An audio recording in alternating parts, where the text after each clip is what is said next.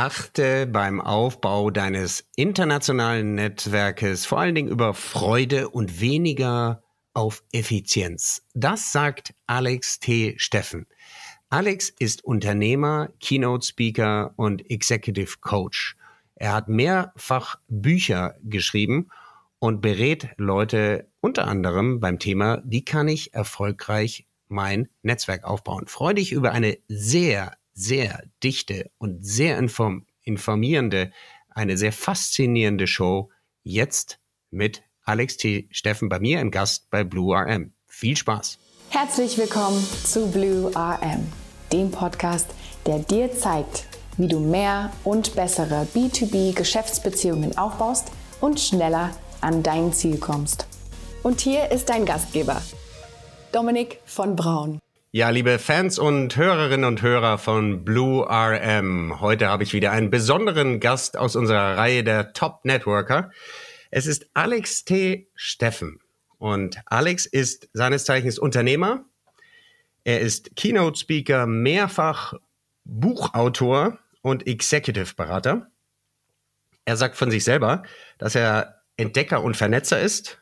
Wenn er nicht als solcher unterwegs ist, dann hat Alex nicht nur ein großes, großes Netzwerk, das wird heute Thema sein, sondern er kümmert sich um das körperliche Wohlergehen, hat Interesse an Büchern natürlich, Neurowissenschaften und liebt es, abenteuerliche Reisen anzutreten. Unter anderem war er schon mal 20.000 Kilometer in Zentralasien unterwegs und das gezielt mit Autos, die eigentlich dafür nicht gemacht sind. Herzlich willkommen, Alex, in unserem Talk heute. Danke sehr, Dominik. Es freut mich sehr, dass ich hier sein darf. Alex, warum bist du bei uns? Das, diese Frage wird immer beantwortet gleich am Anfang. Du bist bei uns, weil du mir empfohlen worden bist, wie die meisten meiner Interviewgäste. Und zwar deswegen, weil ich gerne mal eine Sendung machen würde zum Thema International Networking. Und du verfügst über ein sehr großes Netzwerk an internationalen Kontakten. Ist das richtig? Ja, genau. Das äh, habe ich auch sehr gerne und das nutzt mir auch sehr viel und das erfüllt mich auch sehr viel. Deswegen eindeutiges Ja. Ja. Bevor wir zu dem, äh, dem Thema Networking kommen, Erzähl uns ein bisschen von deinen Büchern. Du hast ja mehrere Bücher geschrieben. Worum geht es da? Ja, also ähm, das dritte Buch ist dieses Jahr rausgekommen, 2022. Jetzt ist es ja nicht mehr lang, vielleicht hören manche Hörer das auch erst im neuen Jahr. Auf jeden Fall ist das Buch noch relativ neu auf dem Markt und es heißt Der Pionier in dir. Und genau darum geht's. Wie kann man seine Pionierqualitäten, seine Pionierattribute tatsächlich aus sich herausholen und dann auch nutzen? Und warum würde man die brauchen? Also ich habe eine Studie gemacht mit 135 Führungskräften. Das ist auch ein bisschen die, die Zielgruppe, also Menschen im Unternehmen, vor allem Menschen, die andere Menschen führen. Und äh, die Lage, das ist vielleicht den meisten auch gar nicht so unbekannt, die Lage ist relativ brisant. In vielen, gerade größeren Firmen ähm, herrscht eigentlich Stillstand. Äh, Bürokratie ist ein Problem, Entscheidungsarmut bei Führungskräften ist ein Problem, Brain Drain könnte man sagen, also die Top-Talente, die äh, leider den Rücken kehren der Firma, in der sie arbeiten, weil sie merken, woanders funktioniert das ein bisschen besser. Sie können ihre, ihre Energie, ihre, ihre, ihre Lust am Verändern, am Arbeiten auch irgendwie woanders besser einsetzen. Es äh, geht so weit, dass, dass manche Firmen Workshops anbieten oder Workshops bestellen, damit die Führungskräfte sozusagen zu einem Commitment gebracht werden. Ja, also man kann sich ohne externe Hilfe gar nicht mehr selber zu etwas committen, was man dann tut und voranbringt. Und das ist ein großes, großes Problem. Je größer die Firma, desto größer dieses Problem tendenziell. Ähm, und das liegt am äh, institutionellen Rahmen. Also äh, der ist versteinert, der ist teilweise auch schwach, also ein schwacher institutioneller Rahmen, nicht nur ein versteinerter. Ähm, das ist eine riesen Ressourcenverschwendung. Ähm, und, und diese Firmen, ja, die, die sterben langsam. Vor allem eben dieser Brain Drain ist ein großes Problem. Und ähm, viele von uns, die arbeiten, die werden das irgendwie kennen. Ähm, und das, äh, was dieses Buch soll, ist aus Menschen Pionieren wieder, Pioniere wieder machen. Ja, also es herrscht da viel Alibi-Transformation. Also es herrscht das, wo die, man, man könnte sagen, wir haben einen großen Tanker und jetzt mach mal den Bug ganz, ganz schnittig, damit der schneller fährt. Aber wenn der Captain trotzdem auf halber Fahrt fährt, dann bringt uns auch der schnittige Buch, Bug nichts. Und ähm, der größte Hebel ist tatsächlich äh, sind die Führungskräfte und das haben auch diese 135 Führungskräfte der Studie ganz eindeutig gesagt. Und es gibt so ein so ein Irrtum und der Irrtum ist, dass Menschen sich nicht ändern lassen. Und äh, deswegen habe ich einfach mal mit dem Neurowissenschaftler Andrew Huberman von der Stanford Uni gesprochen. Ich durfte ihn interviewen und er hat eindeutig gesagt, Neuroplastizität ist schon lange ein Begriff. Es ist sogar eines der zentralen Aspekte unseres Gehirns. Ja, also es ist eine aktive Funktion unseres Gehirns. Führungsverhalten kann sich auf jeden Fall ändern lassen. Und dieses Buch äh, hilft jedem drei verborgene Intelligenzen wieder aus sich rauszuholen. Äh, die erste ist die Resilienz. Man könnte auch sagen emotionale Intelligenz. Äh, da geht es viel ums Selbstführen. Die zweite, das ist äh, Leistung, ja, also People Intelligence könnte man sagen. Ähm, das, was moderne Management Skills sind, andere führen. Und das dritte ist mit Wandel umgehen, also adaptive Intelligenz. Ähm, und da geht es um die Zukunft führen, ja. Und das Resultat ist dann Bewegung in der Firma, also echte Agilität und echter Erfolg. Jetzt habe ich viel über das neueste Buch erzählt. Jetzt mache ich mal eine Pause. Ja, aber äh, ist ja schön. Wir machen den äh, Werbespot direkt am Anfang. Alex, ist doch wunderbar. ähm, das heißt, im weitesten Sinne beschäftigst du dich natürlich mit Menschen. Also nicht weniger mit Zahlen, sondern mit dem mit dem, was wir halt sind, ne? emotional gesteuerte Wesen, die über ein Gehirn verfügen und dieses Gehirn hat ja so seine Tücken, wie wir herausgestellt haben. Ähm, du hast ein, ein Stichwort gesagt, Brain Drain. Da klingelt's bei mir. Ich habe vor vielen Jahren mal einen langen, eine lange Reportage über das Thema ähm, in der deutschen Medizinwissenschaft, äh, die, die, die ähm, mit, mit, mit, mit großem Interesse äh, gesehen und aufgesogen. Da ist es anscheinend so, dass halt die cleversten Leute alle in die USA abwandern und äh, dort dann auch teilweise mit, äh, also na, nach ihrem Wirken mit irgendwelchen Nobelpreisen überschüttet werden, aber nicht mehr zurückkommen. Und wenn, und aber durch die Bank, die Leute, die dort interviewt wurden, das auch bedauert haben. Weil sie eigentlich nicht so gerne ihre Heimat oder Europa verlassen hätten, denn Europäer und Amerikaner, die haben zwar viel gemeinsam, aber auch einige Unterschiede. Und viele hätten das am liebsten ihrer Karriere auch in Europa gemacht, aber das hat so nicht funktioniert. Und ähm, wie siehst du das? In der Forschung ist das wirklich ein großes Problem. Ich tausche mich sehr oft mit Leuten aus, äh, sowohl im Startup-Bereich als auch in der Forschung, die genau dieses Problem haben. Also ich, ich, ich stimme dir 100 Prozent zu. Das ist wirklich tragisch, weil diese Menschen sind in Fesseln hier. Ja, also das ist beim Budget, ja, beim wissenschaftlichen, beim Forschungsbudget ein Thema. Bis die Budgets mal frei werden, dauert das ewig lange. Die, die dann frei werden, sind viel geringer als in den USA. Und bei den Startups ist es relativ ähnlich. Risikokapital, ähm, dann hat man da auch ganz oft das Thema mit Zweiflern. Ja, also das wird ja nie was werden, äh, statt dass man sagt, äh, oh interessant, äh, viel Erfolg dabei. Ja, also Mentalität, aber eben auch gerade ähm, Budgets, äh, welche auch immer in dem jeweiligen Bereich. Ja, und das ist ein großes Problem. Und am Ende, wenn man voran will, das ist der große entscheidende Punkt. Ähm, die, die, die, die dann sagen, na gut, mir ist meine Umgebung immer noch wichtiger, die bleiben dann natürlich hier. Aber die, die wirklich vorangehen, wo die Priorität ist, diese Leistung zu erbringen, diese Forschungsleistung, diesen Durchbruch, diese, dieses, dieses Lebenswerk, die sagen, warum würde ich mir diese Steine in den Weg legen lassen, wenn ich sehe, dass es in einem anderen Markt besser geht?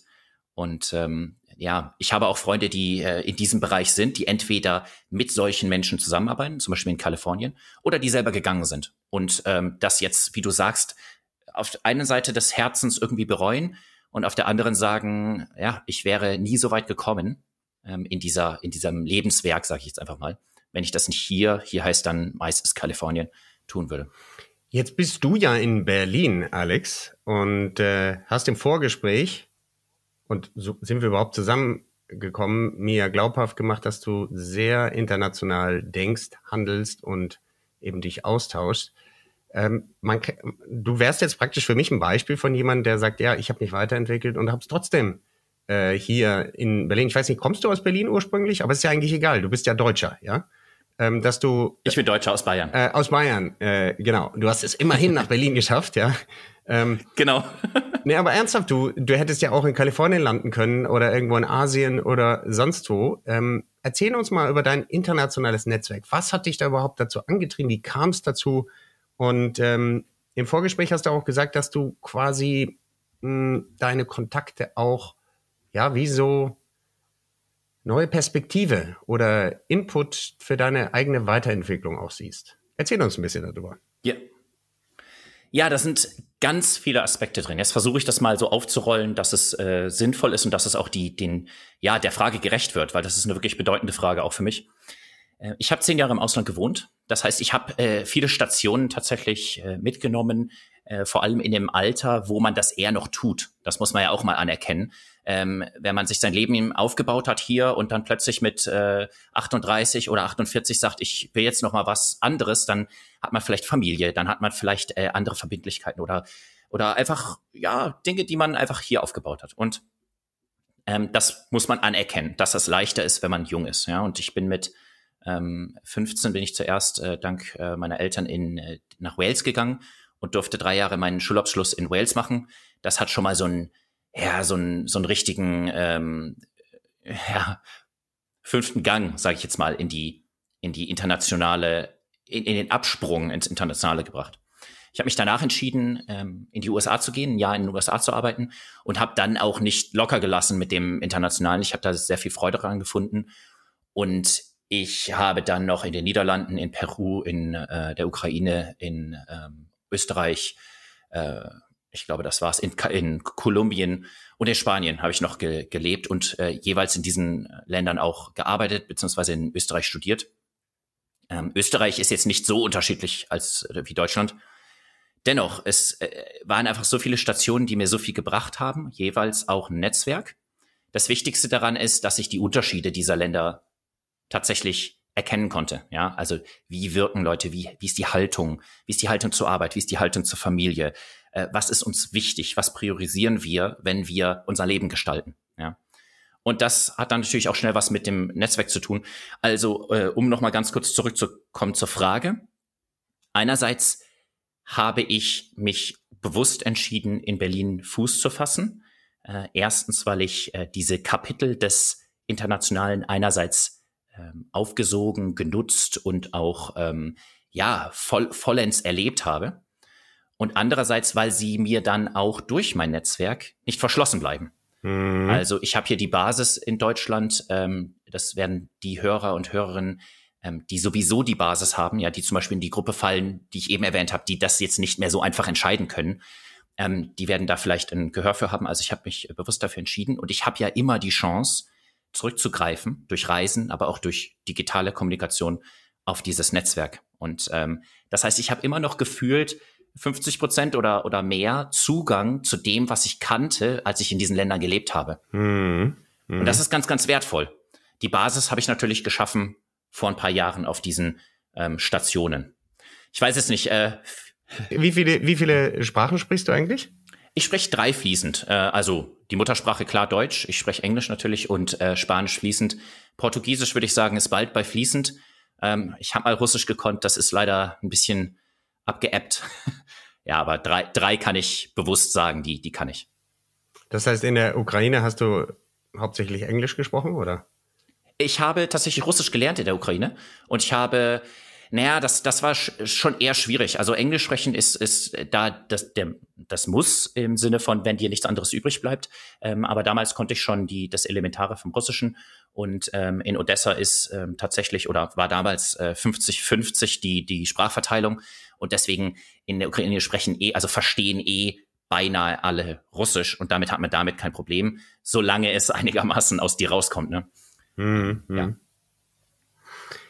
Wenn du dir jetzt vorstellst, du kontaktierst Leute auf internationaler Ebene oder auf rein deutscher Ebene, würdest du sagen, dass Networking unter nach unterschiedlichen Spielregeln abläuft?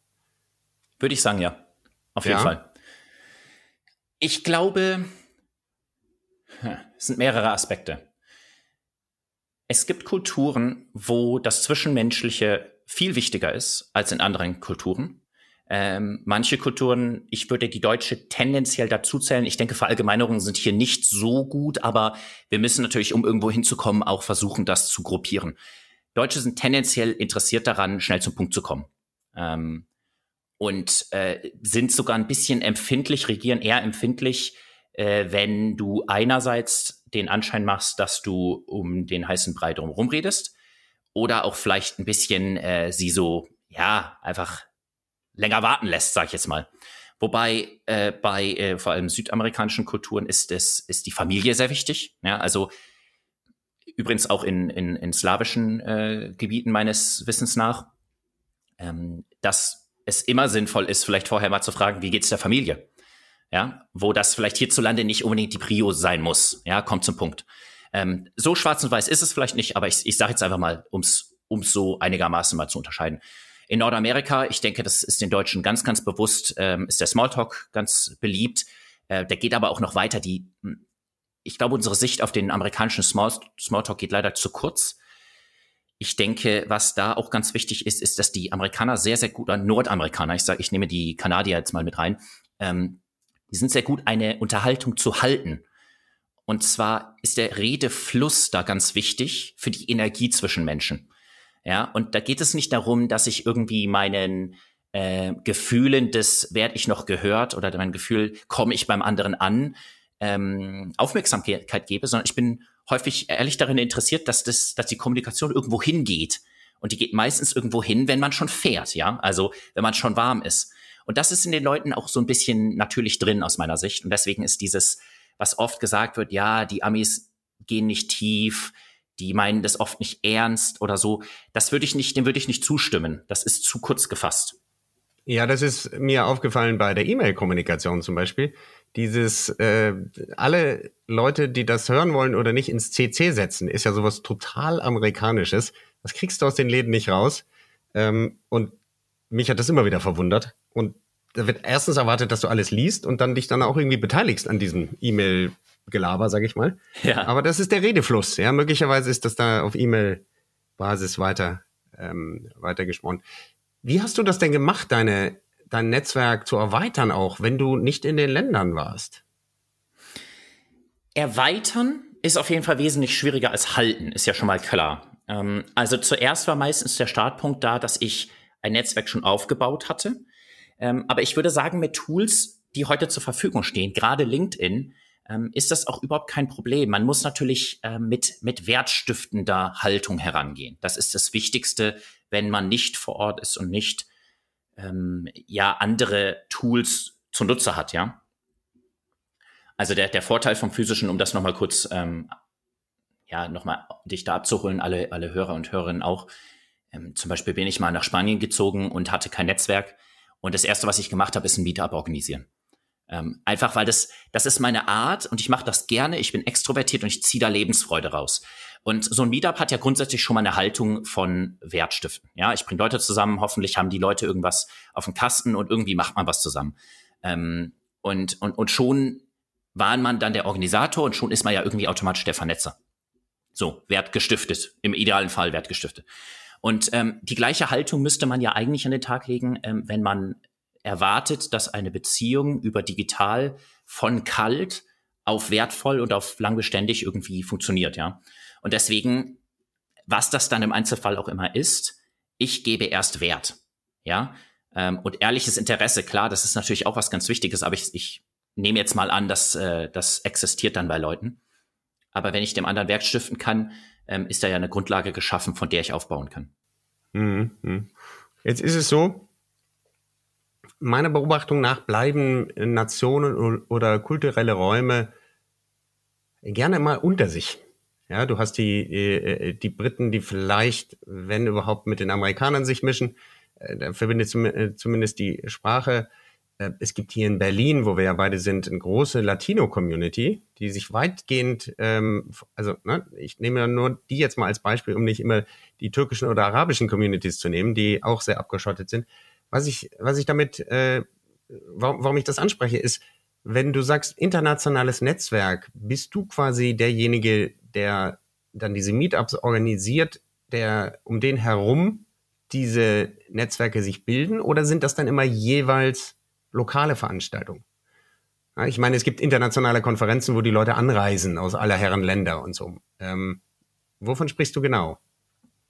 Ja, ich, ich gehe einen Schritt zurück und sage, man muss natürlich auch ein bisschen der Typ dafür sein. Ja. Ja. Also es, nicht alle, die hier zuhören, sind vielleicht an dem Punkt, dass es natürlich aus ihnen heraus sprudelt, entweder zu jedem Event zu laufen äh, oder so ein Event auch noch zu organisieren. deswegen, das will ich ganz bewusst sagen. Und da will ich nicht nur die Linie ziehen zwischen extrovertiert und introvertiert, sondern auch, ob man da, ob man auf die Organisation Bock hat, ob man, ähm, ob man das immer wieder machen möchte, ob man die Rückschläge in Kauf nimmt. Zum Beispiel hier in Berlin ist das äh, fast schon bekannt für unter den Organisatoren von irgendwelchen Events, egal ob das ähm, ticketed, also mit Tickets oder ob das Free Events sind.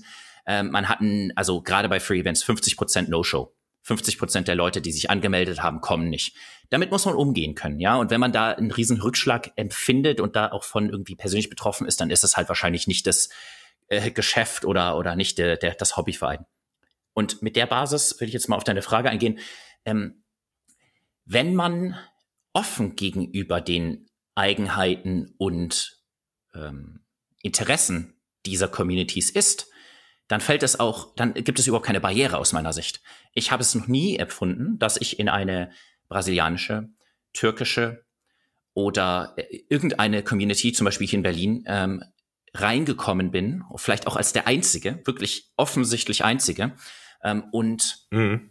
und irgendeine Form von zumindest deutlicher Abweisung bekommen habe oder deutlichen Blicken oder so. Ähm, es gibt hier um die Ecke bei mir, ich bin in Prenzlauer Berg, es gibt da eine, ähm, eine Bar und da laufe ich manchmal vorbei und die Fenster sind riesengroß und jeden, ich weiß es nicht mehr, Dienstag ist da Forro-Party. Ähm, Forro ist ein Tanz aus Brasilien. Und ähm, mhm. ja, das äh, brasilianische Bekannte war da auch schon mal. Also man muss dem nur offen sein. Ich bin da jetzt noch nie irgendwie, ich habe da noch nie mitgetanzt, aber wenn man jetzt das, wenn man jetzt da wirklich authentisch Interesse dran zeigt, dann ist man, glaube ich, auch überall willkommen und kann da sofort anknüpfen. Man muss also gar nicht viel Aufwand betreiben, als in seinem Inneren nach diesem Interesse zu, zu suchen. Und das gilt aus meiner Sicht für die meisten Communities. Ich kann ein Gegenbeispiel nennen. Interessanterweise, als ich in Wien studiert habe, ähm, äh, bin ich auf eine, eine Party gegangen und ich war tatsächlich der einzige Deutsche. Und meiner Sprache nach bin ich auch eindeutig ein Piefke, also ein Norddeutscher in Österreich. Und ähm, in Wien gibt's immer so ein kleines bisschen so ein, so ein Gezanke. Das ist meistens freundlich, manchmal nicht, ähm, mit gegenüber den Piefke. Die Bayern, das sind noch die Freunde, aber die, die Piefke schon nicht mehr. So. Jetzt bin ich der Einzige, der da reinläuft und ich mache meinen Mund auf und alle wissen, ich bin Piefke. Und es war gerade irgendwie ein Spiel, irgendein, irgendein Spiel war gerade am Laufen und ich kam offensichtlich als, äh, als, als später dazu. Und jetzt wollte niemand, dass ich in seine Gruppe komme. Oh. Ähm, und Genau. Und es war eindeutig, weil ich kam rein, alle irgendwie offen, Augen offen, willkommen heißen, freudig. Es wurde gerade entschieden, in welche Gruppe kommt Alex denn? Ich mache meinen Mund auf. In dem Moment, wo alle registrieren, ich bin Piefke, war die Energie eine andere. So. Paar Minuten später kriegt die Gruppe mit, dass ich tatsächlich aus Bayern komme. Andere Informationslage, andere, alle sind wieder locker. Es hat sich wieder alles gewendet. Und ich will damit nur sagen, es war, es war einfach beachtlich, beachtlich und interessant und auch irgendwie lustig im Nachhinein, weil ich feststellen durfte, dass teilweise zwischen ganz ähnlichen Kulturen viel mehr von dieser, auf Englisch würde man sagen, Animosity, also diesem, diesem Misstrauen oder vielleicht auch, hm, ich weiß genau, wer du bist und was du repräsentierst, ist, als in ganz fremden, also einander unterscheidenden äh, Nationen oder Kulturen, ja. Also das ist auch absolut, äh, deckt sich mit meiner äh, Beobachtung total, dass du eher dich von Kiez zu Kiez, würde man in Berlin sagen, versuchst zu differenzieren, was jetzt besser ist an dir oder anders äh, an dem anderen. Das hast du zwischen Deutschen und Österreichern, aber auch Schweizern aus dem gleichen Sprachraum ganz stark. Das hast du in Europa eigentlich äh, bei all unseren direkten Nachbarn, die haben alle Definitions- und Abgrenzungsthematiken mit uns. Klar, wir haben die auch in den letzten äh, Jahrhunderten ein paar Mal auch kriegerisch überfallen, da muss man auch ganz klar sagen. Ähm, und je weiter wir weggehen, desto weniger ist das. Ja. Wenn wir jetzt ja. schon bei der Ferne sind, Alex, von welchen Nationen hast du eigentlich am meisten im Thema Networking gelernt? Ja, also wir sind ja ein bisschen schon eingestiegen in das Thema. Das ist eine super interessante Frage, weil ich glaube, also diese Sicht ist einfach schon mal wunderschön. Ja, also zu sagen, man muss ja schon da sagen, ich gehe noch mal einen Schritt zurück.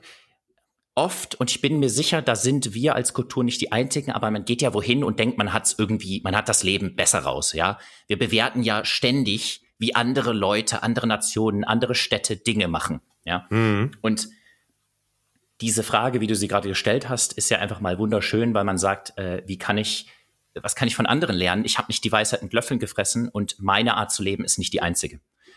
Also da kann ich, da kann ich zahlreiche, sowohl vom Reisen als auch vom Leben in Ländern zahlreiche Beispiele nennen. Also ähm, der, um nochmal die USA zu nehmen, ich habe einen Kumpel, der heißt Skip und der äh, wohnt in, äh, der kommt ursprünglich aus Kalifornien, wohnt gerade in Austin, Texas. Und wir hatten mal eine Unterhaltung dazu und äh, Kulturen. Wir, wir haben Europa bereist. Er, er war mit mir in, in Norwegen und dann in Estland und auch in Deutschland. Und dann ähm, haben wir ein bisschen uns drüber unterhalten. Er, er sagte, er sagte, ja, es ist einfach grandios, was ihr für in kürzester Distanz für verschiedene Nationen, verschiedene Kulturen habt. Und das ist so eindeutig. Also so, man fliegt 30 oder 60 Minuten, man steigt aus dem Flieger und die Leute sind ganz anders. Und da habe ich ihn gefragt, ja, und was ist denn eure Kultur? Also was zeichnet eure Kultur aus? Ich habe ja ein Jahr da gelebt, aber so richtig wusste ich es immer noch nicht. Und er sagte, wir haben keine Kultur, unsere Kultur ist Innovation.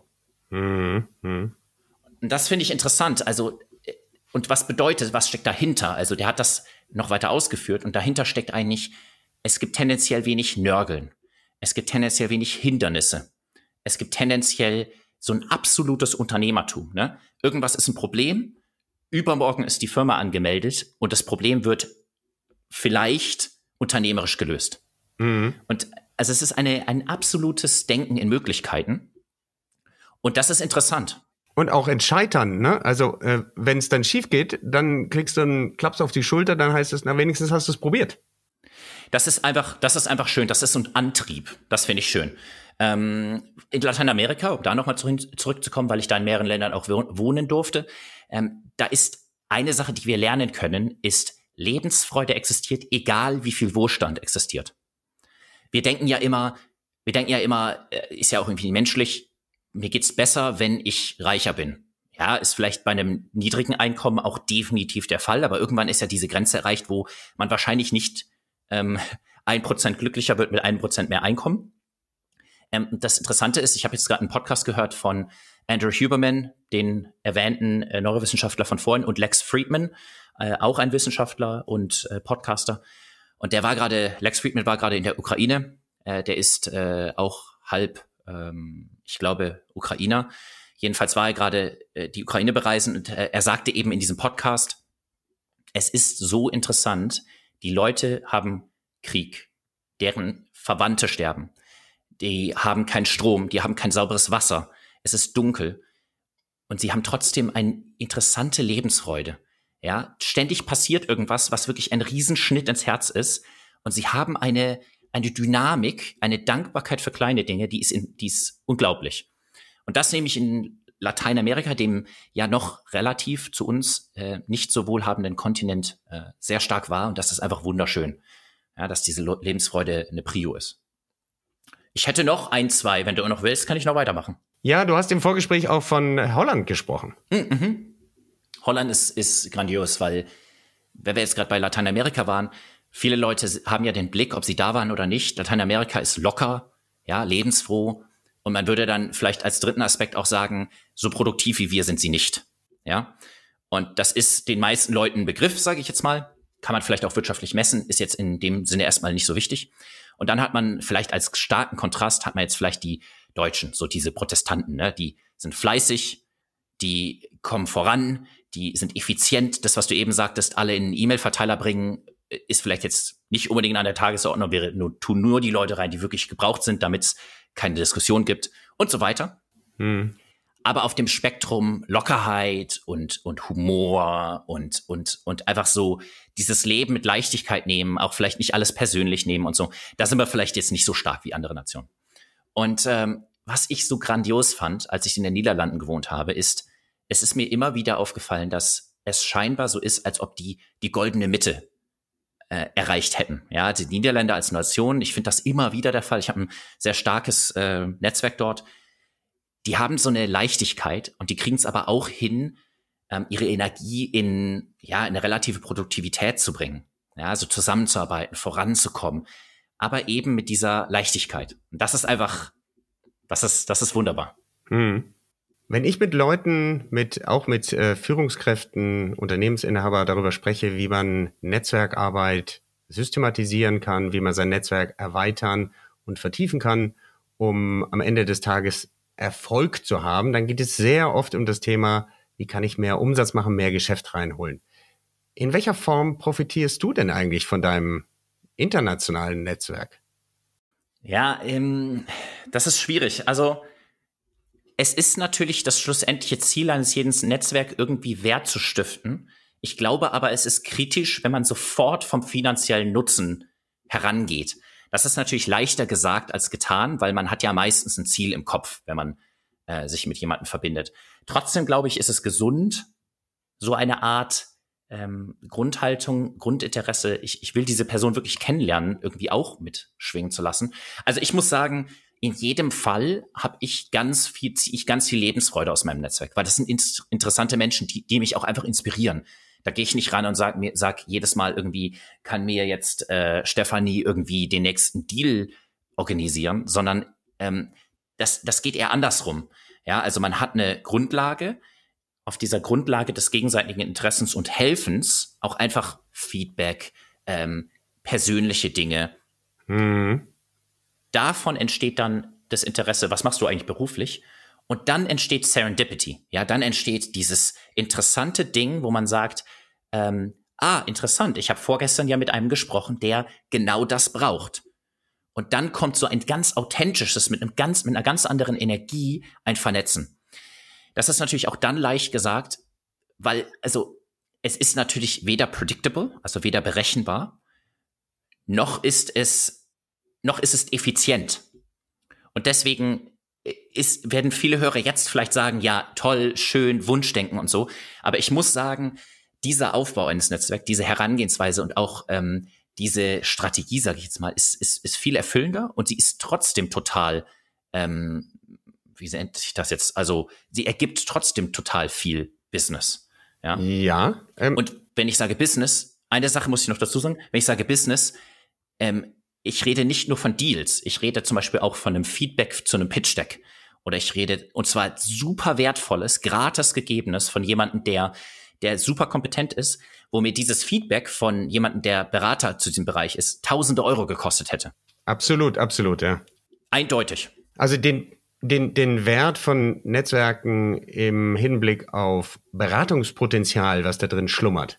Mhm. Was sogar gerne gegeben wird, weil die Leute ja vor allen Dingen, wenn sie, also mindestens wenn sie Tauscher sind, aber vor allen Dingen, wenn sie selber Geber sind und du fragst sie um Rat, ich bräuchte mal deinen Rat. Äh, das ist ein, ein unglaubliches Potenzial. Das lässt sich aber natürlich nicht so leicht ähm, monetär beziffern. Es sei denn, du sagst halt, ich müsste mir einen Berater für 2000 Euro am Tag sonst kaufen, ja. Ähm, aber auch dann wahrscheinlich äh, wirst du feststellen, ist nicht immer so leicht. Oft sind es ja die Fragen, die du zurückkriegst aus dem Netzwerk, die Gegenfragen, warum willst du denn jetzt das machen, was war die Idee dahinter und so weiter, die dich dann sofort auf eine Spur bringen, die, die ansonsten sehr viel deiner Lebenszeit oder auch Kapital verschwendet hätte. Total. Ja, das sehe ich, das, das sehe ich ähnlich.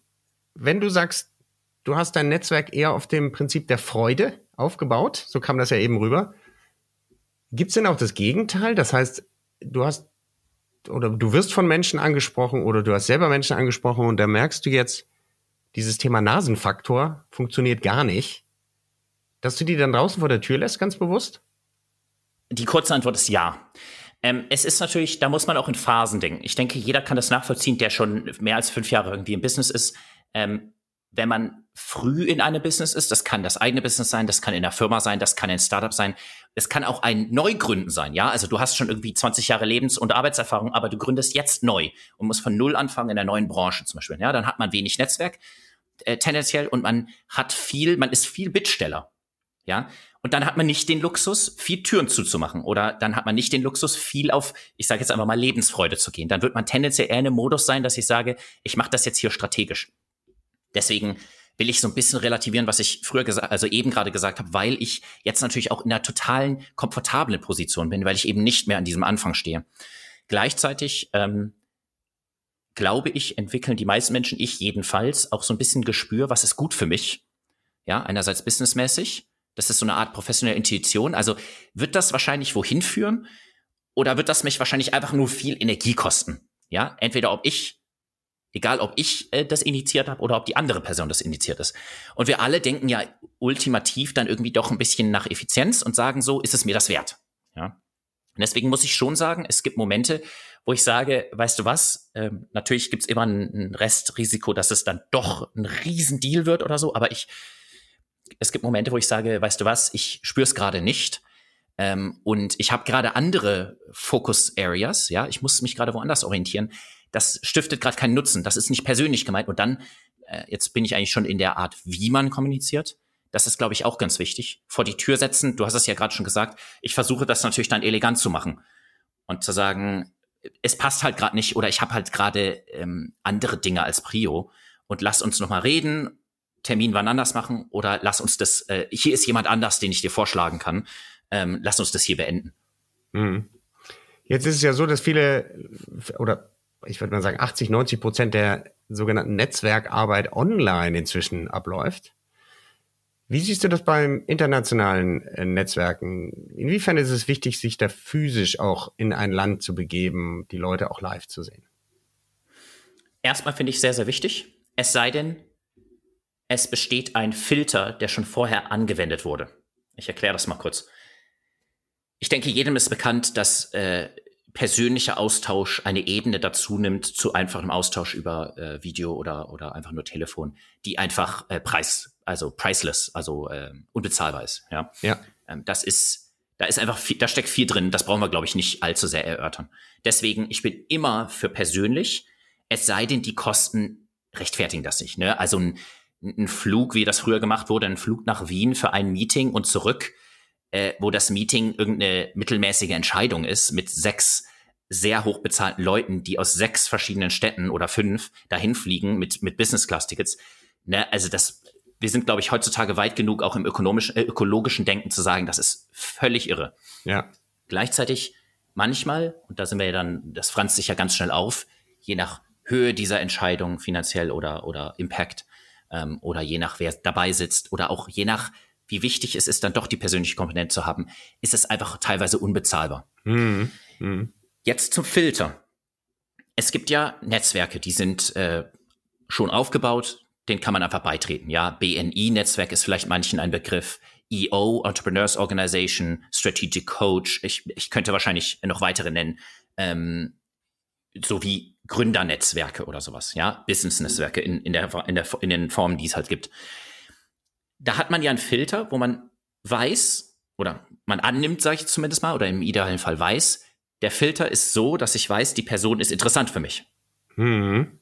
Und wenn der Filter angewandt wurde, dann brauche ich ja ganz viel schon mal nicht machen. Das ist wie bei der Familie. Ich komme zur Tür rein und ich muss ja ganz viel nicht erklären. Das ist ja meine Familie. Die kennen mich, die wissen, welche Einstellung ich habe.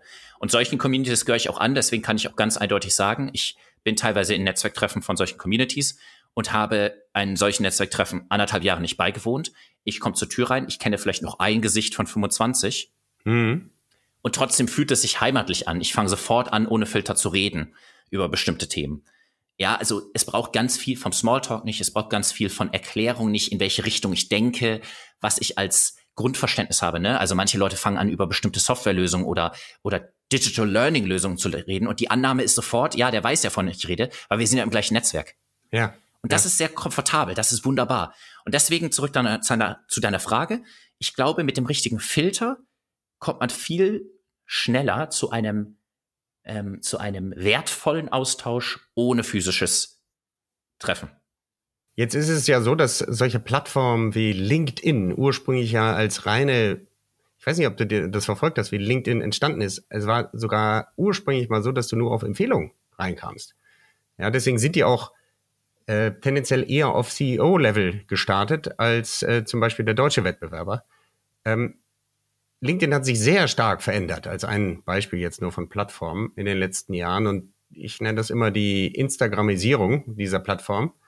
Das heißt, der Filter, dass es möglicherweise über Empfehlungen reinkam, den gibt es sowieso schon lange nicht mehr und jetzt musst du richtig was tun. Es äh, mutiert immer mehr zu einem Medienunternehmen. Ja? Du musst immer irgendwas machen, damit du überhaupt Aufmerksamkeit bekommst. Ähm, und die Filterfunktion, bedauern viele, wird immer geringer. Siehst du das ähnlich? Ich sehe das ähnlich. Für mich ist das keine Überraschung. Ähm, ich denke, dieses, diesen Verlauf haben wir bei jeder Plattform gesehen. Und um auch noch mal eine andere Perspektive reinzubringen, ähm, als Sales-Strategie einen Filter zu nutzen. Das ist, da ist LinkedIn bei weitem nicht der erste gewesen.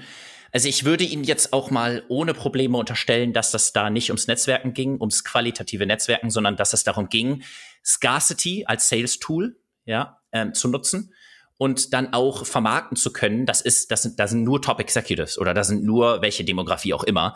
Und deswegen steigt die Attraktivität und deswegen steigt die Dynamik des Aufspringens. Würde ich jetzt mal unterstellen. Zurück zum Verlauf, egal ob das Facebook war, äh, ob das äh, Plattformen davor waren, Netzwerke, dann oft noch natürlich so private Netzwerke, ob das Instagram war. Ähm, die Firmen sind ja interessiert am Monetarisieren. Und das geht über Werbung und äh, also im meist, fast ausschließlich dort über Werbung. Und ähm, äh, Microsoft hat diese Firma LinkedIn ja vor ein paar Jahren gekauft. Und die wollen natürlich da auch Geld rausschlagen. Also wird diese Tendenz auch, denke ich, nicht abnehmen. Also man muss dann jetzt auch äh, mehr Geld für Werbung ausgeben und man muss ein Gehör für sich schaffen, weil mehr Augen, man macht ja die Arbeit für LinkedIn im Prinzip, ja. Mehr Augen, die ich generiert habe für meinen Content, heißt mehr Leute, die länger auf der Plattform sind, mehr Werbeanzeigen sehen, die mehr Einkünfte für äh, LinkedIn bedeuten. Deswegen, ich habe da relativ wenig Illusion, dass das, ähm, dass das verbessert, sich verbessern wird. Und ich denke eher, da ist jeder sein eigener Unternehmer, egal ob man in einem Unternehmen arbeitet oder in seinem eigenen Unternehmen arbeitet, um zu gucken, was man mit diesem, mit dieser Information am besten macht. Ähm, ich zum Beispiel finde es sehr schwierig, dieses, ähm, diese LinkedIn-Arbeit, dieses sich Gehör verschaffen, das äh, ist mir, fällt mir einfach nicht natürlich. Ja, und ähm, deswegen, man muss damit umgehen. Äh, wie es dann schlussendlich im Einzelfall ist, das sei mal dahingestellt. Sag mal, bei all deinen Aktivitäten und den vielen Kontakten, die du hast, wie organisierst du eigentlich dein Unternehmertum? Hast du Tools, die du anwendest, die uns vielleicht äh, unsere Hörer auch interessieren können? natürlich. Ähm, ja, dazu sei dazu, dazu gesagt, dass ich mich natürlich mit Arbeitsorganisation auch beschäftige, weil auch Basisstudien äh, 30 Prozent unserer Arbeit könnte verbessert werden. Also andersrum gesagt. Mhm. 30 Prozent der Ineffizienzen könnten beseitigt werden durch bessere eigene Organisation. Und ähm, das sind äh, von den Leuten, die da geantwortet haben, das waren primär Leute in größeren Organisationen. Da reden wir natürlich auch von Ineffizienzen im, im Prozess, aber genau da können wir auch ansetzen. Ja.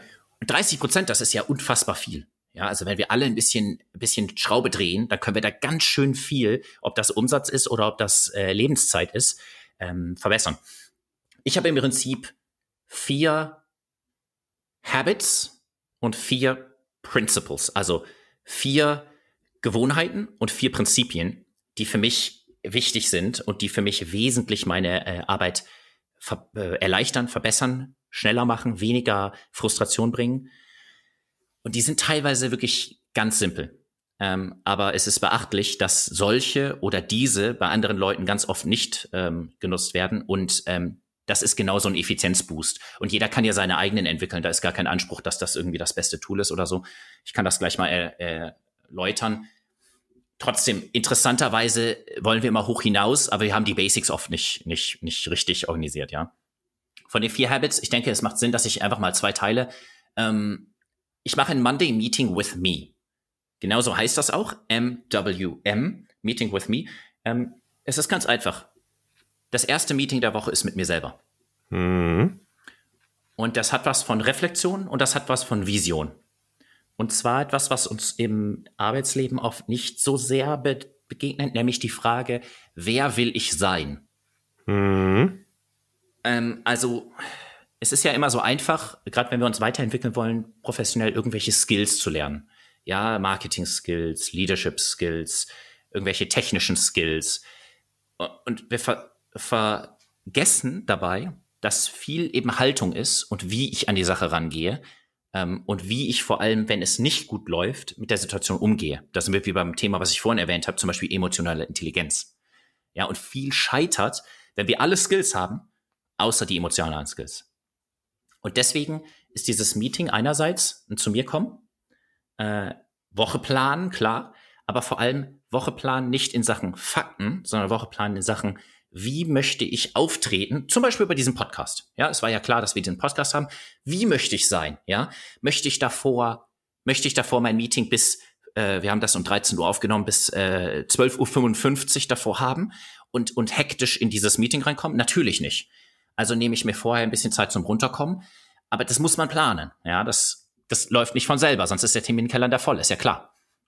Solche Sachen, ja, und das sind Basics. Und schlussendlich wird man ganz schnell feststellen, wenn man ähm, sich Zeit nimmt, ist es ja ganz völlig egal, wann das ist, ähm, dass man in solchen Dingen besser wird. Bei mir ist es der Montagmorgen, weil es auch ein Priorisierungsfaktor ist. Ja, da sagst du einerseits, wer will ich sein? Und das zweite ist, wer steht an, oder wie?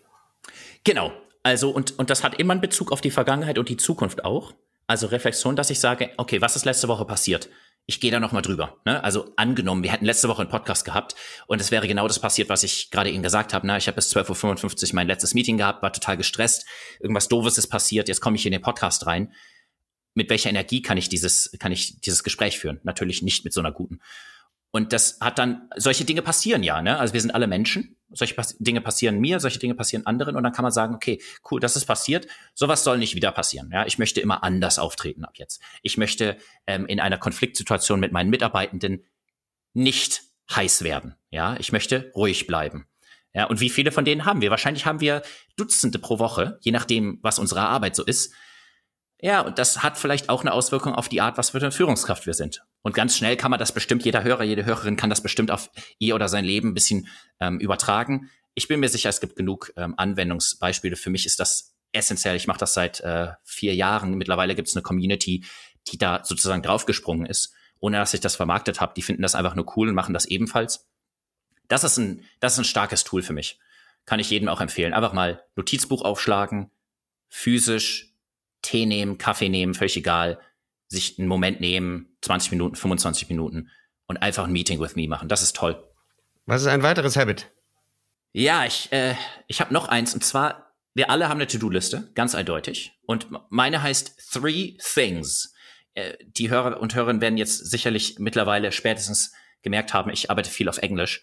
Ähm, deswegen heißen meine Tools auch oft, ähm, sind auch auf Englisch. Aber auch, weil mein Netzwerk international ist. Das ist der, der komplette Kreis jetzt ähm, und ich diese Dinge auch in meinem Netzwerk teile. Wenn ich die alle auf Deutsch hätte, dann könnte ich sie nicht teilen.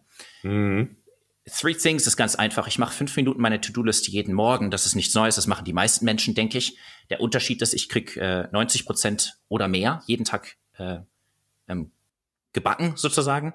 Und ähm, warum? Weil früher habe ich das nicht geschafft. Und ähm, ich habe einfach eine, eine Technik entwickelt für mich selber. Die funktioniert sehr gut für mich. Ich denke, die muss nicht für jeden funktionieren, aber die ist relativ einfach auch und sie ist auch auf dem physischen Papier. Ich nutze relativ viele Tools, die mich distanzieren von der Arbeit, die ich eh immer mache, nämlich digital, ja, vom Rechner sitzen und irgendwas in irgendwelche Software tippen. Und zwar, ähm, da sind ein paar Komponenten drin. Also ich öffne ein Buch, ein A5-Buch auf der linken Seite und ich mache zwei Striche horizontal über den, über die Seite. Und damit habe ich automatisch im oberen Bereich ein Kästchen kreiert. Und dem Kästchen steht meine Priorität. Das ist ganz einfach. Das ist nach dieser Theorie von Eat the Frog, da gibt es auch ein Buch zu. Ja, ja, von Brian Tracy, ja. Genau. Das erste ist das Wichtigste oder das, was ich am ungernsten mache. Also großer Hebel äh, oder auch etwas, was unbedingt gemacht werden muss, aber ich überhaupt keinen Bock drauf habe. Ja, das steht ganz oben. Darunter mache ich noch einen horizontalen Strich, also zwischen die zwei existierenden horizontalen Striche mache ich noch einen vertikalen Strich. Jetzt habe ich es richtig und ich habe plötzlich zwei weitere Kästchen. Ja, die sind kleiner. Und visuell habe ich jetzt schon eine Priorität ent entwickelt. Und diese zwei sind die nächsten zwei Tasks. Ja, die nächsten zwei Aufgaben. Die schreibe ich da rein. Und dann mache ich noch einen horizontalen Strich darunter und teile das entstehende, die entstehende Linie in drei Kästchen. Ja, also das gleiche nochmal. Jetzt wird's immer mehr. Das ist wie eine, wie eine, wie eine Pyramide mittlerweile. Und da kann ich so Support-Tasks, die nächsten Dinge reintun, ja, alles, was irgendwie auch noch passieren muss. Ich meine, die meisten To-Do-Listen haben eindeutig mehr Punkte als, als drei oder sechs. Der Punkt ist, ich kriege eine visuelle Unterscheidung hin, ich kriege ein visuelles Commitment hin und ich kriege eine, ähm, ich kriege vor allem eine Möglichkeit, diese Dinge sozusagen abzuarbeiten mit einer Gamification. Das ist eine kleine Gamification, aber es ist eine. Und dann kann ich da Punkte verteilen. Jetzt bin ich richtig im Gamifying. Ja, das kann ich da Punkte für verteilen. Ich verteile einen Punkt für die kleinen Kästchen, ich verteile vier Punkte für die äh, zweite Linie an Kästchen, für die zwei Kästchen und ich verteile neun Punkte für die oberen. Und wenn man dann die Mathematik mal fünf äh, also multipliziert, dann kommt man auf 100. Und für mich ist das grandios, weil es ist so simpel, aber ich habe gerade gamified, was ich vielleicht, was eine Hürde ist, vielleicht, was auch immer so Prokrastinationsanlauf Energie braucht. Und plötzlich macht das Ganze viel mehr Spaß und plötzlich habe ich viel mehr erreicht. Und wenn ich noch Platz unten auf der Seite habe, dann habe ich noch mal ein bisschen so Backlog, also so Dinge, die auch gemacht werden müssen, die nachrücken. Äh, die gibt's ja sowieso. Und ähm, schon ist mein, mein Tool komplett. Und Three Things, weil die wichtigsten drei Dinge natürlich oben stehen. Und das ganz Wichtigste daran. Hast du, kann man das irgendwo nachlesen? Ich habe es noch nicht veröffentlicht. Wenn die Hörer jetzt sagen, ja, wenn die, wenn die Hörer jetzt sagen, das möchte ich genauer haben oder möchte ich mal für mich ausprobieren, wie kommen Sie da dran? Äh, ja, das ist eine gute Frage. Äh, es, ist, es ist gerade eine, ein relativ niedriger Punkt auf der To-Do-Liste, weil so viele anderen, andere Punkte sind. Aber ähm, was ich machen kann, ich, ähm, ich, ich, ich treffe natürlich ungern jetzt hier im Audio eine, ein Versprechen, wann das äh, öffentlich sein kann. Aber ich nehme das mit, weil das ist natürlich super. Ich, ich bin enthusiastisch, wenn ich das erzähle. Ich kenne Leute, die das benutzen. Ähm, sehr gerne teile ich das natürlich mit mehr. Es ist einfach noch nicht passiert, dass ich das dokumentiert habe. Ähm, ich, es ist, und zwar, du siehst es jetzt hier im Video, es ist jetzt auf der Liste. Three Things. Kommt auf die Liste und wird, ähm, ich sage jetzt mal, ähm, über meine Webseite verfügbar sein. Ich musste gerade nachdenken, wo der beste Kanal ist, weil sonst, sonst wird's ja nix. Äh, LinkedIn wird man es nicht finden können äh, Instagram, Instagram ebenfalls nicht. Und ähm, ich denke, Webseite ist das, ähm, ist das einfachste Tool. Und ansonsten, wenn jemand ungeduldig wird und es äh, nicht finden kann, dann mir schreiben info at alextsteffen.com. Sehr, sehr gerne. Hm. Äh, sag mal, die Zeit ist relativ fortgeschritten. Du kannst uns ganz kurz noch vor äh, die vier, vier Prinzipien, nach denen du handelst, äh, mitteilen? Sehr gerne. Ähm, was sage ich dazu? Also vielleicht kennen manche Leute die, äh, die Manager- und Maker-Schedule-Theorie. Also wir haben dieses Manager-Schedule. Ich habe ganz viele teilweise recht kurze Termine, wo Entscheidungen getroffen werden. Ja, mein Terminkalender ist voller kurzer Termine. Und ein Maker-Schedule, der, der etwas kreiert, ein Creator-Schedule könnte man auch sagen, das braucht teilweise so drei Stunden Focus-Time. Ja, wenn ich die nicht habe als Coder, als jemand, der Software schreibt, dann komme ich nicht voran. Dann komme ich, kriege ich meine Arbeit nicht gebacken. Und das sind zwei komplett unterschiedliche Menschen. Und viele von uns sind tatsächlich Hybridmenschen. Ja, wir müssen Entscheidungen treffen, wir müssen kurze Absprachen treffen, aber wir müssen auch Deep Work machen, um voranzukommen mit irgendeiner Entwicklung von einem Konzept oder einem Projekt oder so. Die Realität ist dann, dass wir ganz oft abgleichen müssen. Die Manager haben dann oft eine Assistenz und die, die's, die keine Assistenz haben, die müssen umplanen, äh, abgleichen, gucken, ob der Terminkalender mit den äh, Commitments, die man gegeben hat, passen. Äh, wie viel Zeit geht dabei rauf? Dass wir diese Arbeit machen. Ja, entweder unsere eigene oder die von unseren Assistenten. Ähm, und ich denke, also das Resultat sollte ja sein. Erstens. Du sprichst jetzt gerade über das äh, äh, Newport, ja? Äh, Carl, Carl Newport, glaube ich, hieß der. Oder ist es eine Frau? Ich weiß gar nicht. Äh, dieses Deep Work. Äh, äh, ähm, genau. Wo, wo, wo die, ich weiß, der Autor oder Autorin, ich weiß gar nicht, ob Mann oder Frau ganz klar sagt, die Focus Time ist eigentlich der Luxus heute. Und wir sollten uns das in Zeiten legen, äh, die wir managen können, ja. Und das machst du auch, ja? Auf jeden Fall. Es ist essentiell in meinem, in meinem Business und in meinem, in meiner Sicht zur Arbeit. Ganz, ganz essentiell. Und jeder, jeder, der da mal ganz kurz reinfühlen kann, wie viel unserer Zeit wird kontrolliert von anderen? Ja. Ja, die uns, selbst wenn wir es versuchen, zwei, in zwei Stunden Me-Time oder Projekt ABC-Time zu blockieren, die einfach was reinbuchen und durch ihre, weil, weil sie der Chef sind oder weil es jetzt doch wichtig ist, einfach reingrätschen und wir dann doch wieder keine Kontrolle darüber haben, ja. Und wir müssen uns diese Kontrolle zurückgewinnen, wenn wir, ich sage jetzt mal in Anführungszeichen, High Performance, ja, also höhere Performance, höhere Leistung, besseren Output als gestern leisten wollen, ja. Das ist essentiell. Das ist auch undebattierbar. Und deswegen muss man sich, finde ich, auch immer mal wieder hinsetzen und gucken, wie viel meiner Zeit, über wie viel meiner Zeit habe ich denn Kontrolle? Mhm. Und da kommen ganz viele dieser 30 Prozent, die wir eben besprochen haben, dieser Ineffizienzen, die stecken da drin, unabhängig von dem, was wir gerade gesagt haben, dass ich ja möglicherweise Stunden jede Woche mit diesem Rumschieben und ach, ist der Termin jetzt doch noch verfügbar? Nein, jetzt, okay, dann hast du aber wieder, oh Gott, wann machen wir's denn? Ja, und dann auch die Ineffizienzen von, wenn was jetzt nicht bald entscheiden, dann rutscht das ins nächste Jahr. Und wenn es ins nächste Jahr rutscht, dann haben wir ein Budgetproblem. Oh, dann machen wir es doch am Freitag um 19.30 Uhr, wenn ich eigentlich bei der Familie sein sollte. Na, wir kennen das alle. Mhm. Und uns ärgerlich, deswegen in die Hand nehmen. So, wie mache ich das? Erstens, Montag ist mein Deep Work Tag. Niemand hat Zugang zu meinem Montag. da habe ich den Luxus, ich bin selbstständig. Ich kenne aber Leute, die arbeiten in der Firma und die haben vier Stunden Deep Work rausgehandelt. Ja, da, da, kont da kontaktiert sie niemand. Mhm. Es ist im Homeoffice immer noch ein bisschen leichter, aber das ist, das ist Negotiation, das ist Verhandeln. Ja, wir kriegen im Leben nicht, dass wir verdienen, sondern wir kriegen im Leben immer das, was wir verhandeln. Das ist eine, das ist eine Regel aus meiner Sicht. Ja, deswegen selbstbewusst verhandeln, so gut es geht. Ähm, Dienstag und Donnerstag sind meine Tage für Videocalls. Mhm. Ja.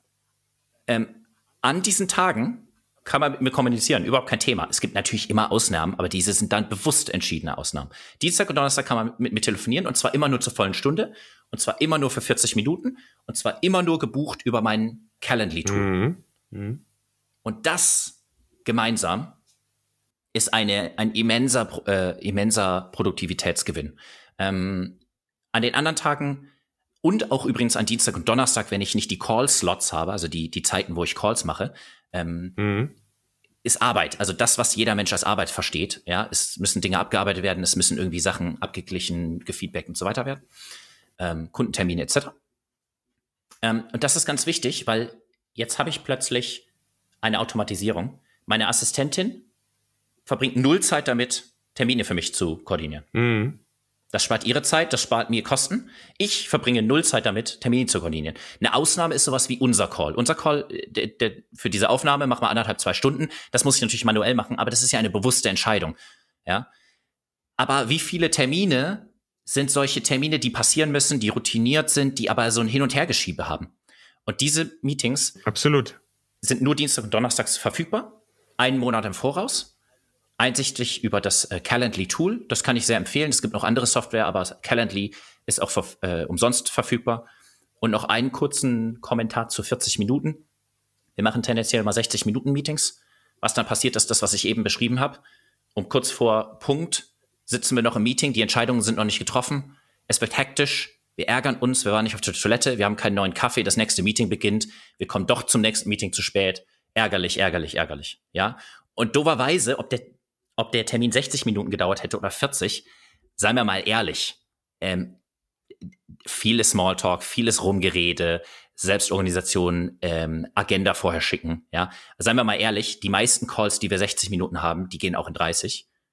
Ähm, oder, oder wie ich es gerne mache, in 40. Und die meisten 30 Minuten Calls gehen auch in 20 Minuten. Und jetzt ist das Schöne daran, wenn ich mir aber 40 gebe, dann rutsche ich nicht in das gleiche Problem mit 30 ja, dann habe ich den Luxus von zehn mehr Minuten bei einem 30-Minuten-Meeting. Aber der größte Luxus entsteht eigentlich, wenn ich um 40 dann wirklich Schluss mache, habe ich die Chance zu sagen, aber da ist noch was, lass mal weiterreden. Das ist meine bewusste Entscheidung. Und die Alternative wäre, ich habe jetzt gerade 20 Minuten gewonnen, wo ich äh, rekapitulieren kann, was ist da gerade passiert. Ich kann es vorbereiten fürs nächste Meeting, bin besser vorbereitet. Ich kann noch mal einen Kaffee holen, ich kann noch mal zur Toilette gehen, meine Gesundheit ist sozusagen aufgewertet, ich bin nicht so gestresst jeder, der das auch nur annähernd hat in seinem Ablauf, diese Termine äh, hintereinander, der wird jetzt verstehen, warum ich das mache. Und das ist grandios. Ich, ich, ich komme nie zu spät zum Termin und ich komme nie, äh, also zu so einem virtuellen Termin und ich äh, komme nie in schlechter Laune oder, oder hektisch in so einen Termin. Und das äh, habe ich diesen, diesen Tools zu verdanken. Hast du noch eine, äh, nein, Quatsch, wir, wir haben eine ganz wichtige Frage noch gar nicht behandelt, Alex, nämlich, was ist die eine Frage, die sich die Hörer stellen sollten, um beim Thema International Networking ähnlich Erfolg zu haben wie du, Alex. Super. Also ich habe mir ein bisschen Gedanken gemacht. Ähm, du hattest die Frage ja vorher rumgeschickt. Es ist super komplex. Ähm, also es gibt ja so eine Situation. Wir sind, wir sind zum Beispiel bei einer Messe. Ähm, und wir kommen, wir kommen rein und das erste, was, das ist über alle Nationen gleich. Das erste, was passiert, die Leute, jemand, der mit dir in Kontakt tritt, fragt, und was machst du? Ja, und was arbeitest du? Ja, er will sich ein Bild von dir machen. Ist ja erstmal nichts Schlimmes dabei. Aber wir haben alle so ein bisschen so ein Problem mit dieser Frage. Und ich glaube, ich, also ich habe zumindest eine Theorie, ich weiß, warum die meisten von uns ein Problem mit der Frage haben, weil in den meisten Fällen ist diese Frage nicht aus ehrlichem Interesse gestellt, sondern aus Routine oder, und hier kommt der wichtige Punkt, aus Unsicherheit. Mhm. Wenn ich da bin mit einem Ziel und ich kenne aber die Person nicht, ob sie mir dieses Ziel erfüllen kann. Und ich bin auch mir gerade gar nicht so sicher, ob ich hier überhaupt sein möchte. oder ich bin vielleicht, wie eben besprochen, gerade hektisch irgendwie angereist und ich bin noch gar nicht angekommen, dann ist die einfachste Sache erstmal zu fragen, was machst denn du? Ja, es ist auch einfach, weil die andere Person dann spricht. Und es ist vor allem auch einfach, also ich muss nicht sprechen, ja, ich muss erstmal nicht diese Konversation halten. Das andere aber auch ganz Wichtige aus meiner Theorie ist, mhm. ich kann dann sehr schnell Anknüpfungspunkte finden, wo ich mich wieder gut fühlen kann. Ich kann mich entweder entweder fühle ich mich komfortabel, weil die Person mir jetzt Informationen gegeben hat, wo ich anknüpfen kann. In manchen Fällen, und das werden manche von den Hörerinnen und Hörern auch bestimmt so sehen, ist es aber auch dieses, oh, jetzt kann ich mich hier besser fühlen, weil jetzt weiß ich, wo die Person steht und ich kann mich jetzt da einordnen und kann mich jetzt, kann jetzt mit, mit dieser Information sozusagen meinen Pitch liefern. Mhm. Das Problem an der Sache ist, die Authentizität leidet. Und ich glaube, das ist das Problem an dieser Frage. Es ist nicht das Problem, dass wir nicht wissen wollen, was die andere Person tut, dass es nicht sinnvoll ist, dass es uns nicht weiterhilft. Was, was ist denn jetzt die, was ist die Lösung? Was ist die eine Frage? Ich glaube, die Lösung ist, die Frage ist, die man sich vor allem selber stellen muss, ist, warum bin ich hier? Mhm. Daran angeknüpft, bin ich gerne hier? Und die dritte Frage, und das ist was ganz Wichtiges. Nee Alex, eine. eine. Dann warum bin ich hier? Dann eindeutig, warum bin ich hier? Warum bin ja. ich hier? Okay, warum bin ich hier? Ja, da ergibt sich ja viel daraus. Ne? ja. äh, warum bin ich eigentlich hier? Warum waren wir zusammen, Alex? um, weil wir haben viel gesprochen. Wir sind jetzt schon äh, weit in der Zeit fortgeschritten. Es ist aber eine große Freude, kann ich zumindest sagen. Ich denke, die Hörer da draußen können das teilen, die ja zuzuhören. Du sprudelst geradezu ähm, vor Ideen. Allein zu dem Thema, wie man sich organisiert auf äh, Habits und Prinzipien, könnte man eine eigene Sendung machen, ehrlich gesagt. Ja. Ähm, oder ich überlege, wie man das vielleicht äh, herausnehmen kann. Ups, da war mein, mein Gerät dazwischen. Wie, wie, man möglicherweise das herausnehmen kann und äh, äh, entsprechend schneidet. Aber das sehen wir im Nachgang. Alex, bevor ich das zusammenfasse, was wir gesagt haben, würde ich dich da draußen, liebe Hörerinnen und Hörer, wenn du das zum ersten Mal hier hörst, sehr bitten, auf blue-rm.com zu gehen und diesen Podcast kostenfrei natürlich zu abonnieren. Du kannst den ab dann auf deinen Catchern, Podcatchern hören, wann immer du möchtest und du verpasst vor allen Dingen keine Sendung mehr. Immer donnerstags gibt's eine neue Episode. Und wenn du schon dabei bist, gib uns einfach fünf Sterne bei Apple oder bei Spotify. Und solltest du keine fünf Sterne vergeben können, geh auf mein LinkedIn-Profil, schreib mir direkt, was man besser machen kann, gib auch Themenvorschläge. Mit jedem Abonnenten sehen wir genauer, wie viel der Episoden wie oft gehört werden und können dann den Inhalt weiterentwickeln, weil das Ganze hier mache ich ja für dich und nicht für mich. Und so haben wir auch schon seit Start des Podcasts uns in manchen Bereichen sehr weiterentwickelt. Und das hilft uns. Und mach das und schicke dann auch gerne, wenn du begeistert bist, zum Beispiel von dieser Sendung, diese Sendung gerne auch weiter an deine, an dein Netzwerk. Teile es und altes Prinzip. Wenn es dir gefällt, schrei es raus. Wenn es dir nicht gefällt, schreib es mir privat. Ende des Werbespots und jetzt kommt ein schwieriger Teil, Alex. Ich versuche in kurzer Zeit das, was wir heute an Themen angesprochen haben. Das war so dicht für mich, versuche ich zusammenzufassen. Und hör genau zu, bitte, denn ich bin mir sicher, ich schaff's nicht komplett. Also, bitte vergebt mir jetzt schon. Wir haben heute gesprochen über dein neuestes Werk, den Pionier in dir. In dem Zusammenhang den Brain Drain them thematisiert, der laut Alex sehr stark an institutionellen Fehlstellungen im institutionellen Rahmen liegt Zugrunde liegt deine Studie und du hast sogar von institutionellen Fesseln gesprochen, die immer wieder die Kreativität ausbremsen. Wir haben dann darüber gesprochen, dass du in deinem Werk drei Faktoren Resilienz, Leistung und Adaptionsfähigkeit ansprichst, die aus deiner Meinung äh, nach äh, zu stärken gilt, um den Pionier wiederzubeleben. Wir haben dann das Thema International Networking, das ist ja unser Hauptschwerpunkt heute gewesen, äh, dieses Feld ähm, betreten. Du hast uns glaubhaft gemacht, dass durch deine zehn Jahre Auslandstätigkeit du die verschiedensten Kulturen kennenlernen konntest. Hast da besonders USA nochmal ähm, hervorgehoben. Die ähm, Priorisierung von Werten auch in unterschiedlichen Ländern beim Networking hast du thematisiert. Und dann sind wir als nächstes übergegangen zu den Spielregeln, die zwischen den unterschiedlichen Nationen und Kulturen auch stehen. Stichwort Latino-Raum eher familienorientiert, zwischenmenschlich ist wichtiger. Wir Deutschen kommen zum Punkt. Die Amerikaner halten den Redefluss am Laufen mit ihrem genialen Einstieg zum Smalltalk und dann dem weiterführenden Bedürfnis der Kommunikation. Meetups zu organisieren ist für dich ein, guter, sehr einfaches Tool mit der Einschränkung, wenn du Bock darauf hast, die Organisation auch zu übernehmen und den Hustle da mitzunehmen, um neue Kontakte im Ausland auch zu knüpfen. Wir haben dann gesprochen, jetzt muss ich meine eigene Schrift versuchen zu erkennen, über die Frage, was kann man von Nationen eigentlich lernen?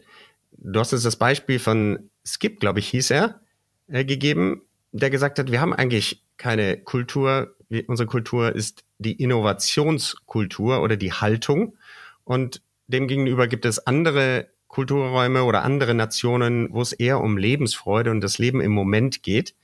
Das durftest du im lateinamerikanischen Raum feiern und hast das praktisch, könnte man sagen, auch zu deinem Prinzip beim Aufbau deines Netzwerkes gemacht, nämlich weniger auf Effizienz zu achten und Planbarkeit beim Aufbau des Netzwerkes, sondern auf Freude als Netzwerkprinzip und man könnte auch sagen Nasenfaktor, ähm, und die Frage immer wieder, was ist eigentlich gut für mich intuitionsmäßig zu beantworten?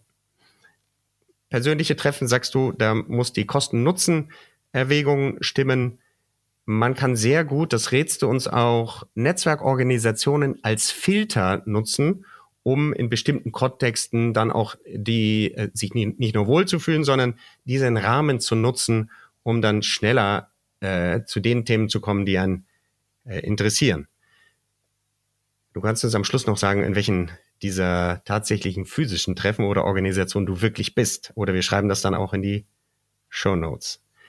Hm, Ineffizienten kann man, Ineffizienzen kann man beseitigen durch das, was du sagst, durch bestimmte Habits und Principles. Das war deine Antwort auf die Tooltips.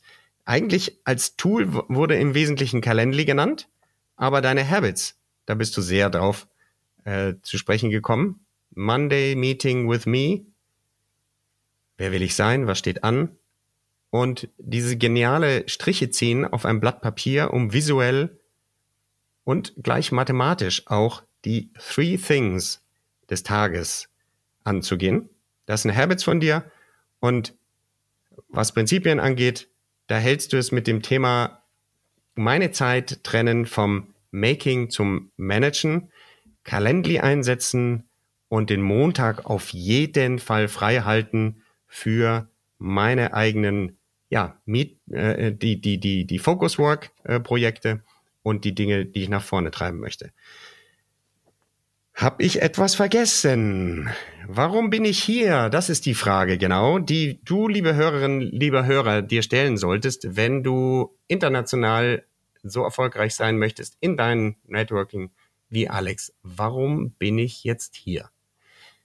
Alex, was fehlt? Was habe ich vielleicht falsch rübergebracht? Ich finde, du hast es genial rübergebracht. Danke für die Zusammenfassung. Es hat mir sehr gut gefallen, ja.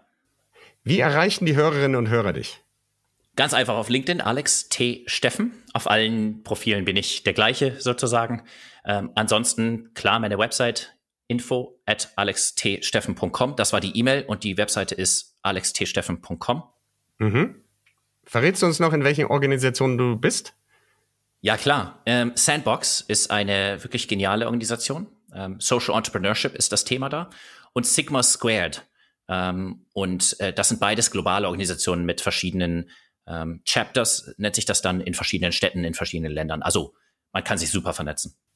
Super. Das zeigt, dass wir den richtigen Mann gefunden haben.